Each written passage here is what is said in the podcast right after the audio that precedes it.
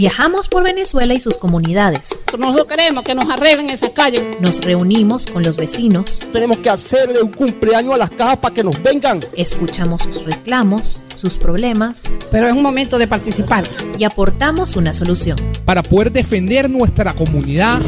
Es lo que estamos aquí, participando. Periodismo de soluciones en acción.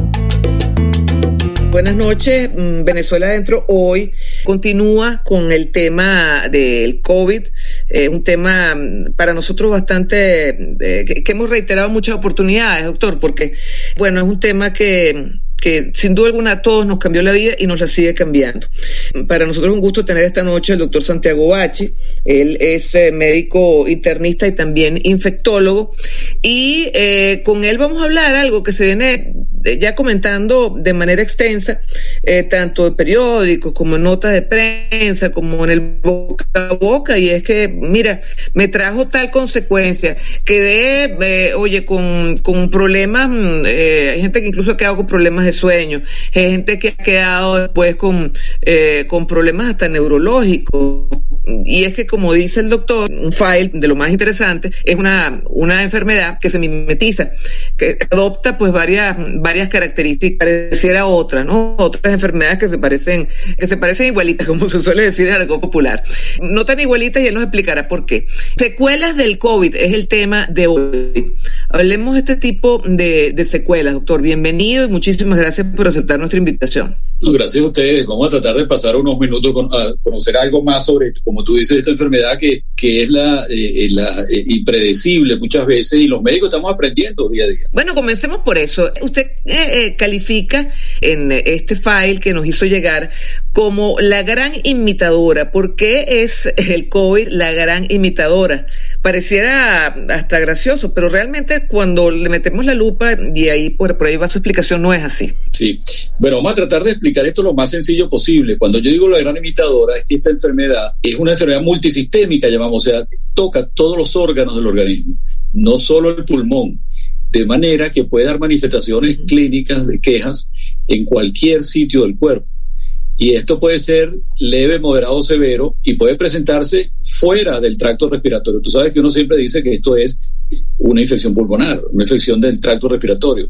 Y, y ya como vamos a ver, eh, la presentación clínica es tan variable que se están escribiendo, el capítulo se está escribiendo en el libro de texto de COVID, ¿no? Y cualquier, yo siempre digo que prácticamente para los médicos, esto es un mensaje que siempre comentamos entre los colegas, que cualquier presentación del COVID es posible. Paciente viene con una diarrea, viene con unos mareos. Muchas personas vienen a la emergencia sin tener fiebre ni tos y tienen otras manifestaciones porque es una enfermedad que afecta a todos los órganos. Este es el primer mensaje y es una gran imitadora porque puede imitar cuando una enfermedad eh, te afecta todos los órganos del, cuerpo, puede imitar cualquier enfermedad. Y, y, esa es la sífilis, el lupus, no sé si odio eritematoso, que es una enfermedad autoinmune, también la llaman las gran, grandes simuladoras, uh -huh. porque pueden simular y no hay una presentación exclusiva que tú digas, este es y este no es. O sea, por, por las manifestaciones del cuerpo, tú no puedes descartar totalmente, nosotros los médicos, si es COVID o no es COVID. El, eh, se puede mimetizar en otras, en otras enfermedades. Por eso es que me imagino, doctor, corrígeme si no es así, que muchas oportunidades, pues bueno, llegan cuadros que este, a lo mejor no son los típicos de COVID y terminan siendo COVID. Entonces, eh, uno escucha esos cuentos de, no, bueno, este, él, él, él, él entró por, por problemas estomacales y después al cabo de unos días te enteras que los problemas estomacales eran COVID. Sin duda, sin duda. Y al principio de la pandemia muchos médicos se equivocaron. Dicen, no, mira, este paciente no tiene COVID porque él no tiene problemas respiratorios. Y ya aprendimos al pasar de los meses que cualquier cosa puede ser COVID prácticamente. Ahora, es una enfermedad eh, que puede tornarse en aguda, ¿no? Eh, al principio, pues, de la, de la pandemia, eh, muchos decían, bueno, el COVID dura una o durar por sus efectos hasta dos y tres meses, ¿no? Sí, bueno, al inicio de la pandemia nosotros decíamos que dependiendo de la severidad del COVID, ¿no? Por ejemplo, los leves, uno le decía a los pacientes, bueno, el problema te va a durar de una a dos semanas, tienes que estar una o dos semanas en tu casa sin trabajar eh, cuando enferma leve. Ya cuando los pacientes ingresaban al hospital, uno les decía, no, yo no solo una o dos semanas, probablemente piensa que tú puedes estar si tienes enfermedad grave hasta dos y tres meses, aquellos pacientes que están en terapia intensiva, etc.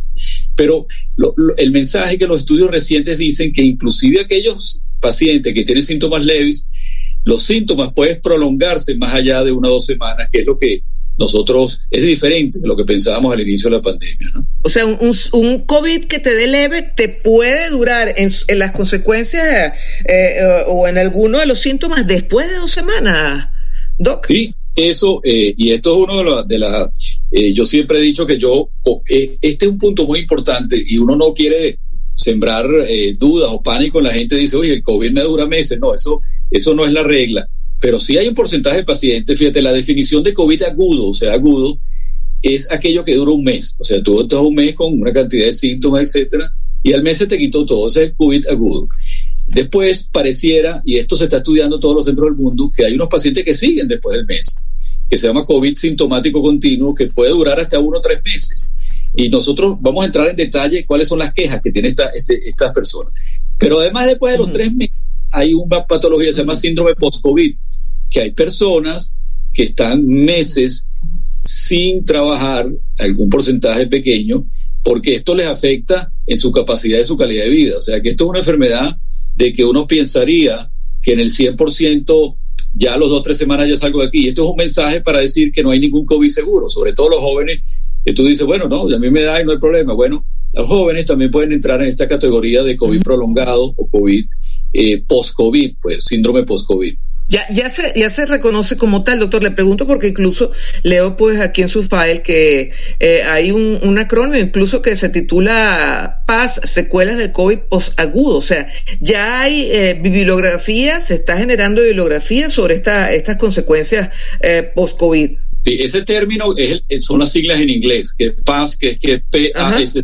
Y eso lo acaba de decir hace un mes el, tú sabes que el vocero, el, el, el, doctor Fauci, el famoso doctor Fauci, ¿no? Y en todos los centros, sí, sí. en los países de hay centros destinados a atender a estos pacientes para que no sean olvidados. Inclusive aquellos tuvieron, aquellos, aquellas personas que tuvieron COVID leve y después se empezaron a sentir mejor, después a los 3, 4 semanas pueden volver a tener síntomas del COVID que tuvieron hace tres semanas, ¿no? Eh, yo me voy a permitir decir, co de comentarte los síntomas más frecuentes de este síndrome post-COVID. Primero la fatiga. ¿Sabes? La fatiga es eso de que tú dices, mira, no me siento igual que antes. Duermo toda la noche y me levanto cansado. Antes iba al, al abasto de la esquina, ahora no puedo. Antes jugaba con mis niños y ahora no puedo jugar ni 10 minutos. Eso, eso es lo que llama fatiga. Y para eso hay que tener paciencia con los pacientes y decirles que descansen un poco más para ver si en pocas semanas esto le pasa, pero tienes que mentalizarte de que esto puede, puede prolongarse más de la cuenta. Después están los problemas digestivos. La gente puede seguir con cierta malestar estomacal hasta diarrea. Después están los problemas, sobre todo en pacientes mayores en memoria y problemas cognitivos. O sea,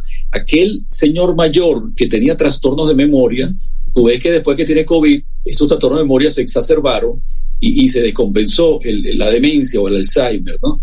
También problemas cognitivos. Hay pacientes jóvenes que no pueden concentrarse en el trabajo. Eso es una de las cosas importantes que hay. Y eso puede durar eh, cuatro o seis semanas o más. ¿no? Hay una cosa que se llama neblina cerebral, que son aquellos pacientes que tienen como desorientación, que no se pueden concentrar. ¿no? Y esto es importante decirlo porque a veces dice, bueno, ¿qué, qué le pasa a este? Ya pasó el COVID, ya pasó todo y siguen esa, de esa desorientado. ¿no?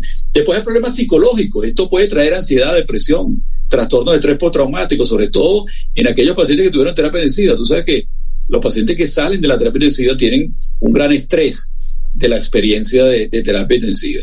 Uh -huh. Después están sí. las alteraciones de la capacidad de tu pulmón, que nosotros los médicos llamamos disnea, que es la, la respiración corta. Eso puede pasar entre un 10 y 72% de las personas que le da COVID. La tos puede durar varias semanas. Esto es una cosa importantísima que la gente sepa, porque después de dos, tres semanas me dice, bueno, doctor, sigo con la tos, y, y mandan antibióticos en forma inadecuada. Y hay que decirle, mira, la tos puede ser lo último que se te quite. Tú puedes estar semanas con la tos y es normal después de un COVID. Después hay dolor y una opresión en el pecho. Esto es frecuente que diga, doctor, ya tengo tres semanas de COVID y todavía siento una opresión a veces del pecho y un dolor. Eso entra dentro del síndrome post-COVID.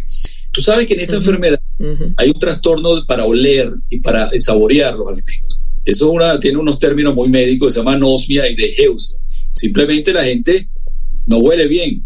Bueno, pero no huele bien episodio agudo, pero que no huelas bien durante semanas, eh, pone muy angustiada a la uh -huh. gente. Y hay un porcentaje, un estudio en médicos sí. que tuvieron y el 50% de ellos duraron dos o tres meses sin oler bien. O sea, que aquello, aquella persona que todavía no huela bien después de su, su problema de COVID, que no se angustie, que eso puede durar varias semanas y eso no tiene ninguna, por supuesto tiene repercusión en la ansiedad y la calidad de vida, pero, pero eso en la mayoría, después de varios meses, se soluciona.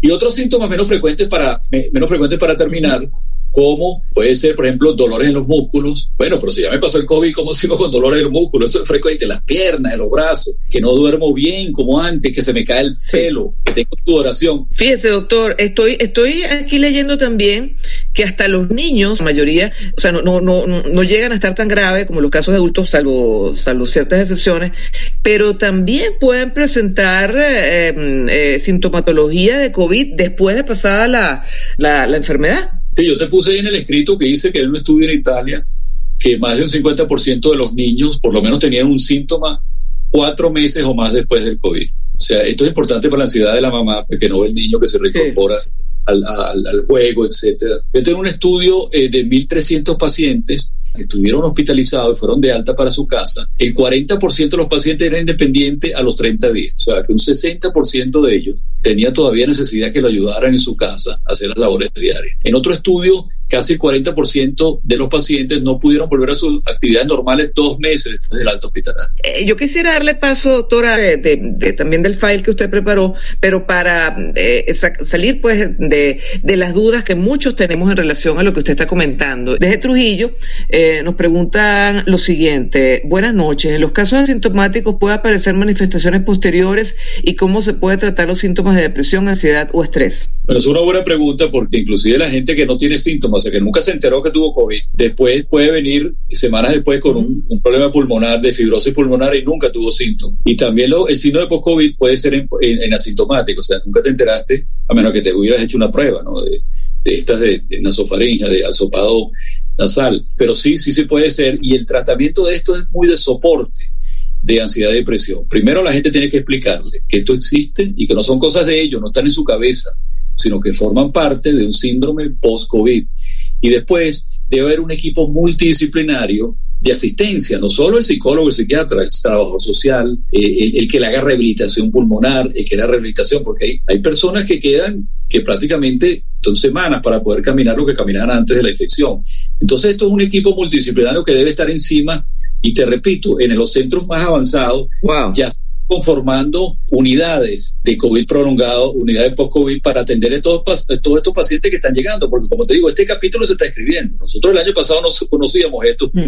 aunque el síndrome postviral sí lo conocíamos, y tú sabes muy bien que cuando tenías dengue, tú le decías, yo le decía a los pacientes, mira, tú puedes estar dos, tres semanas que no te sientes bien. Y me llaman dos semanas, oye, doctor, usted tenía razón porque uh -huh. todavía no, no, no estoy como antes. Todos los virus, la mononucleosis, el dengue, el chikungunya, el chica, pueden tener esto parecido al COVID, que es un síndrome post viral. Eh, eso es importante saberlo. Pero una cosa importante que ya hablamos, uh -huh.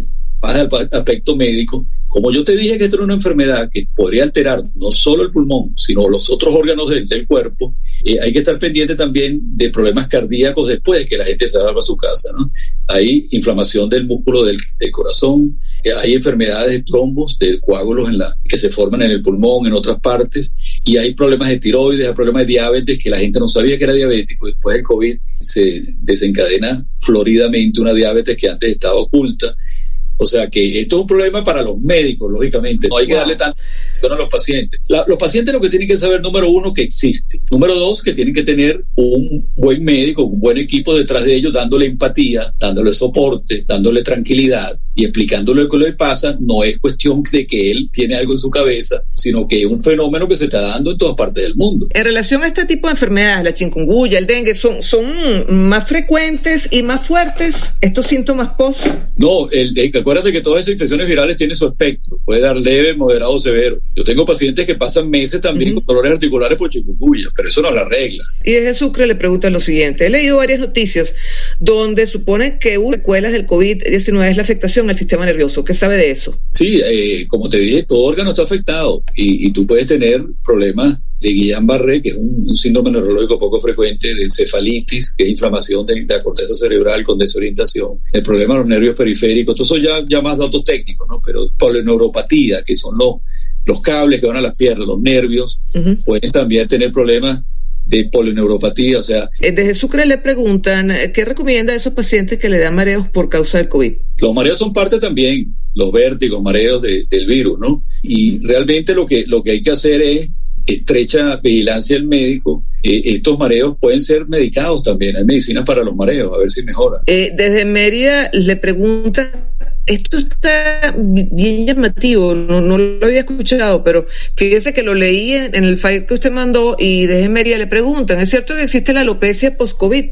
Sí, sí, alopecia, se le cae el pelo a la gente y hay unos que más y menos, ¿no? Pero sobre todo a las mujeres, imagínate que se empieza a caer el pelo, es una tragedia para acá. Qué barbaridad. Eh, entonces, sí existe, ¿no? no Qué barbaridad es uno de los, porque, porque si tú, yo te digo que el virus se mete en todas partes, bueno, se mete en el folículo piloso del, del, del suero cabelludo, se mete en el corazón, se mete en el cerebro, potencialmente, no siempre. Acuérdate que, que esto es tan, tan variable, que cada paciente es un mundo y que el COVID afecta a cada persona de una forma diferente. Por eso es que el médico tiene que individualizar. Esto va, varía de, de, lo severo que te dio a ti el, el, el COVID pero, por supuesto, después de dos, tres semanas de que tú tuviste COVID, tú no vas a transmitir la enfermedad. O sea que de, por ese punto de vista puedes ir al trabajo, uh -huh. es una cosa que siempre pregunto. Ahora, si tú te sientes que no estás bien y todo, tú tienes que utilizar el sentido común y ir poco a poco, depende de tu trabajo. Eh, si lo puedes hacer, sobre todo estos trabajos que se están haciendo desde la casa. Pero si tienes una mano, un trabajo de mano de obra muy forzada, bueno, probablemente vas a tener que hablar con tu jefe y decir, mira, yo no puedo y el médico me dijo que esto podría dar después del COVID y yo que tengo que poco a poco descansar hasta que yo poco a poco vaya ganando mi, mi, mi capacidad que tenía antes de que me diera COVID. Doctor Bachi, y fíjese, yo eh, he visto casos, por ejemplo, y me, parece interesante, un caso cercano de gente que, de, de, unos amigos que les dio COVID a toda la familia, eh, bastante fuerte, bueno, lo pasaron, y al cabo de dos meses salieron otra vez positivos, con síntomas totalmente distintos, o sea, los que están en el listado, que no les dio en esa primera oportunidad, les dio en esta oportunidad. ¿Esto es raro? ¿Lo ha escuchado usted? Este, ¿Se ha presentado casos así? Es una pregunta importantísima, porque tú puedes, ahí están pasando dos cosas. O esto es un síndrome post-COVID, o sea, que no tuviste reinfección. No fue que una variante esta que están hablando, diferente, vino, uh -huh. no tenías inmunidad y te cayó segunda vez otro COVID. Eso puede ser, porque antes, el, el, año pasado pensábamos que esta reinfección, o una, que tú tenías inmunidad y no te volvía a dar COVID. Pero con esta cuestión de las variantes, que el virus puede mutar y puede burlar la inmunidad natural, e inclusive la de las vacunas, se están dando más reinfecciones. Entonces, esto puede ser que te, una, un virus totalmente modificado del pasado, o puede ser que tienes un síndrome de COVID prolongado, o sea, que fue tu mismo eh, evento inicial que se está prolongando. Esto es importante y esa pregunta eh, es bien importante. Sí, porque es lo que usted dice, a lo mejor fue las la secuelas eh, eh, COVID y, bueno, nada, este, eh, y, se asume de, de, otra manera, ¿no? Como una reflexión, puede ser que las dos cosas, pero no, lo, interesante es que habían salido negativos la vez pasada y ahorita volvieron a salir positivos, ¿no? O sea, se salieron negativos después, de que, después que le dio la enfermedad y ahorita toda la familia volvió a salir positivo. Mire, nos están llegando más preguntas y una de ellas es lo siguiente, disculpe mi caso, pasé el mes de marzo con síntomas, me realicé la, la PSR, la prueba del en la garganta, salí negativo a ambas, pero a veces siento un poco de falta de aliento y taquicardia. ¿Qué puede recomendar? Bueno, eh, en dado caso, si, si, si será COVID, no será COVID. Bueno, entonces es importante lo de las pruebas. Esa prueba del hisopado es muy, es muy certera, ¿verdad? Eh, el, la, la, prueba del hisopado es la más certera. Es la mejor, la prueba, estamos hablando de la PCR, que es la prueba molecular, la que no tiene el mismo día. Acuérdate que hay una que también es un hisopado en la nariz, que tiene el mismo día, y que tiene menor capacidad diagnóstica, la llaman antígeno, no sé si has visto, esto es más nueva que la. Pero esa no es tan buena como la PCR, pero la PCR tienes que mandar un sitio especial una prueba molecular y te dura uno, dos, tres días, ¿no? Pero es importante que estas pruebas pueden seguir positivas después de que tú pasaste el COVID. No necesariamente es que tienes otra vez COVID o el COVID está activo. Esto es una cosa importantísima. Tú después de que pasan los 14 días, tú no tienes que hacerte más pruebas. Ni de sangre, anticuerpos, ni la otra. ¿Por qué? Porque es posible que el PCR e inclusive el antígeno estamos viendo, cosas que no nos explicamos, puede seguir después de los 14 días positivos y no es que tú tienes ese virus que se lo, se lo transmite a los demás, sino que quedan restos de virus en tus vías respiratorias que da positivo, pero no es un virus que se replica de manera que pueda infectar a otra persona. Esto es una cosa importantísima que a la gente le cuesta entender. El mensaje es que después de que si ustedes hicieron su PCR, fue positivo, pasan dos semanas, usted no tiene que repetirse y gastar dinero más nunca en pruebas, a menos de que tenga esta, este, uh -huh. esta duda que tú me estás diciendo, que dos, tres meses después vuelve a tener unos síntomas parecidos, porque tenemos que ver si es reinfección. Pero mira, están gastando mucho dinero buscando anticuerpos a ver si yo estoy inmune. No se sirven para eso y no gastan el dinero en eso. Repetirse la PCR después de 14 días, no gasten su dinero en eso, ni hacerse el antígeno porque no, van a, no vamos a poder tomar decisiones y van a gastar plata y enredan más de lo que ayudan. Desde Caracas le preguntan, eh, habitantes de sectores populares suelen tener lo que ellos llaman o denominan como una gripecita, pero lo raro es que le da a muchos, mm, por ejemplo, en un callejón le da a casi todos los habitantes pudiera ser que probablemente tengan COVID, eh, aunque mm, eh, no tengan, aunque tengan flema y no tos seca. Perfectamente. Fíjate que el primer concepto que dijimos es que primero que un 30-40% son asintomáticos. O sea, tú vas a una parrilla y una persona al lado tuyo puede tener COVID, tú nunca te enteras. Por eso es que tú te tienes que proteger con todo el mundo. Pero esa gripecita, que es lo que, lo que el presidente brasileño decía, gripe seña en, en portugués, esa gripecita también es indistinguible del resfriado común. Es que por eso te digo, el COVID puede simular cualquier cosa.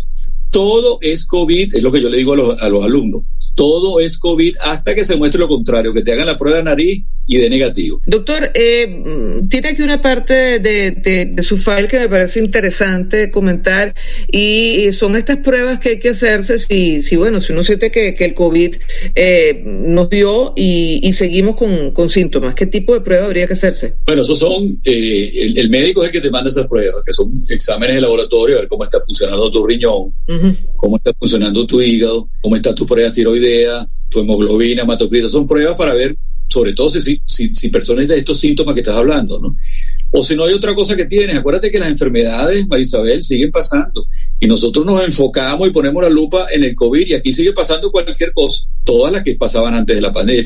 acuérdate que el COVID ha hecho que, que, los médicos se olviden de todas las otras patologías, incluyendo el cáncer. Y mucha gente está dejando de hacerse sus controles de cáncer porque todo es COVID, todo es COVID y le da miedo ir a, a un hospital, a una clínica privada por miedo de transmisión. Entonces, tú sabes, esto, eso, eso son las víctimas. Las víctimas de COVID, hay muchas víctimas de COVID.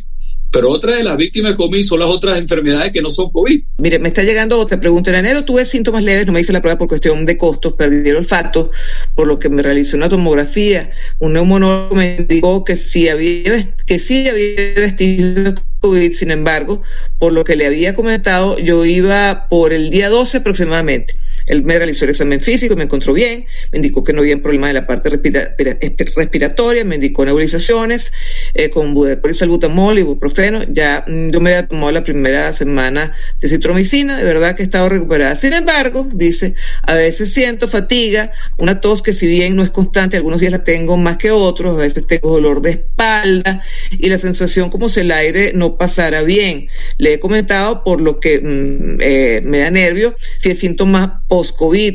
Eh, ¿Debería hacerse, me pregunta, ¿debería hacerme una tomografía? ¿Es necesario hacerme otro tipo de exámenes? No, no, yo creo que, como te dije, la disnea, la dificultad por respirar, fíjate que el tema post-COVID es de 10 a 72%, o sea que eso existe sin necesidad de tener que hacerse tomografía, que esa tomografía es un costo, pero esto tiene que ser en decisión estrecha con el médico. Tú me diste tu comentario, me dio pie para, para decir una cosa, los antibióticos no están indicados en, en, Marisabel en, una enfermedad viral. Acuérdate que tú tienes tú das antibióticos para bacterias y al comienzo, si tú das antibióticos porque tú estás pensando que está el virus y además está una bacteria, ¿correcto?